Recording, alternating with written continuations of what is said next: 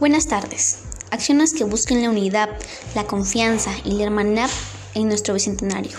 Mi nombre es Xiomara. Soy una estudiante de quinto de secundaria y hoy vamos a hablar de las acciones que busquen unidad, confianza y la hermandad en nuestro bicentenario del Perú 2021. Primera acción. Para la hermandad debemos de proponer la empatía y solidaridad con acciones humanitarias. Segunda acción. Para encontrar la confianza debemos basarnos en función de, los, de las acciones y valores.